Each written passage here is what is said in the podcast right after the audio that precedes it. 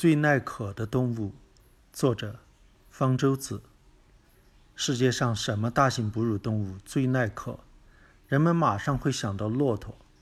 的确，骆驼极其耐渴。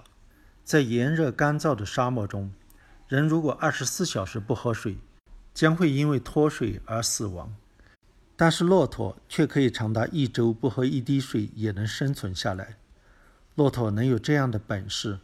主要是因为它能够在体内大量的储存水分，一次能够饮用相当于其体重百分之三十的水，然后再慢慢的消耗掉。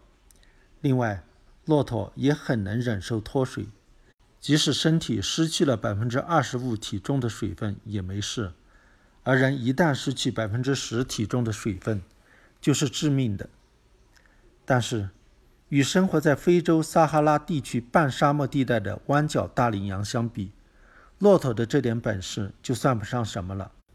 弯角大羚羊可以长达十个月不喝一滴水，在炽热的沙漠中，一只大型哺乳动物怎么能够如此长时间不喝水，也活得好好的？哺乳动物作为恒温动物，一般必须把体温保持在大约三十八度，才能维持正常的生理功能。但是在撒哈拉地区，白天的气温通常高于三十八度，最热的时候能够超过五十度。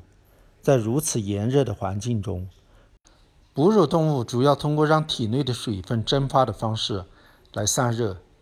这是一种很有效的降温方法。每克水分蒸发掉时，能够带走二点四千焦的热量。但是，这种方法有个缺点：如果不及时补充水分的话，身体就会很快的脱水。为了保持身体水分，大羚羊既不出汗也不喘气，而是用一种奇特的方式来应付炎热的气温，把体热储存起来。这就意味着它的体温会不断的上升。大羚羊能够忍受高达四十六摄氏度的体温，超过了这个温度，才不得不出汗把体温降下来。骆驼也有类似的防止出汗的机制，但是它只能忍受四十一摄氏度的体温。维持如此高的体温，除了避免出汗，还有个好处，因为体温与气温相近，空气可以传给身体的热量就少了。但是，大羚羊发如此高的高烧，为什么却不会妨碍其正常生理功能呢？许多细节还不清楚。不过，我们大体知道它是如何防止头脑发热的。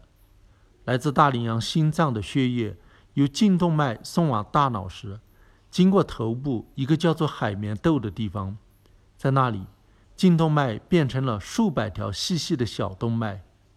在海绵窦还有许多流向心脏的小静脉，它们来自鼻腔，其中的静脉血在流经鼻腔时，被空气冷却了。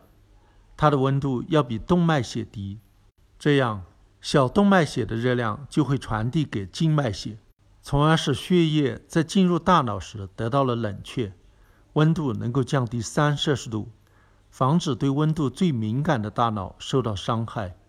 白天储存在体内的热量，到了气温较低的晚上，就会逐渐释放出去。这时候，大羚羊又能让体温一直降到三十六度以下。这样，在第二天白天时，能够储存更多的体热。大羚羊的肾脏能够非常有效地减少尿中的水分，它的尿是高度浓缩的。不过，它的尿中毕竟还有些水分，它的粪便也要含有一点儿水分才能排得出去。这样，大羚羊还是会损失一些水分。为了防止脱水，仍然需要补充水分。在无水可饮用时，它只能通过食物来补充水分。大羚羊常吃的草水分并不多，在白天只含有百分之一的水。不过到了晚上，随着气温的下降和湿度的上升，这些草的水分含量会增加二十倍。大羚羊白天不进食，只在黄昏和夜间进食。能保证最大限度地吸取食物中的水分。大羚羊还有一种独特的获得水分的方式：食物中的营养成分，例如碳水化合物，在新陈代谢时能够产生水，因此，实际上所有的动物都能通过这种方式间接的获得水分。不过，这个代谢过程需要氧气参与，而每次呼吸都会带走体内的水分。通常情况下，呼吸时损失的水分多于代谢过程中产生的水，是得不偿失的。大羚羊却有办法改变这个产出比。这个方法其实很简单，在晚上，大羚羊一边让白天储存的体热散发，一边开始非常缓慢地做深呼吸。深呼吸能够吸入更多的氧气，通过新陈代谢制造更多的水分。而夜晚空气湿度比较高，通过呼吸散失的水分就比较少。这么一来，大羚羊就能通过一晚上的深呼吸，让体内累积更多的水分。就这样，通过白天储存体热，晚上散发，浓缩尿液，避免水分丧失；夜间进食。摄取食物中的水分，深呼吸制造代谢水等方式，弯角大羚羊巧妙地适应了既炎热又缺水的半沙漠环境。这种适应性是如此成功，使弯角大羚羊曾经是撒哈拉地区数量最多的大型哺乳动物之一，一度多达数十万只。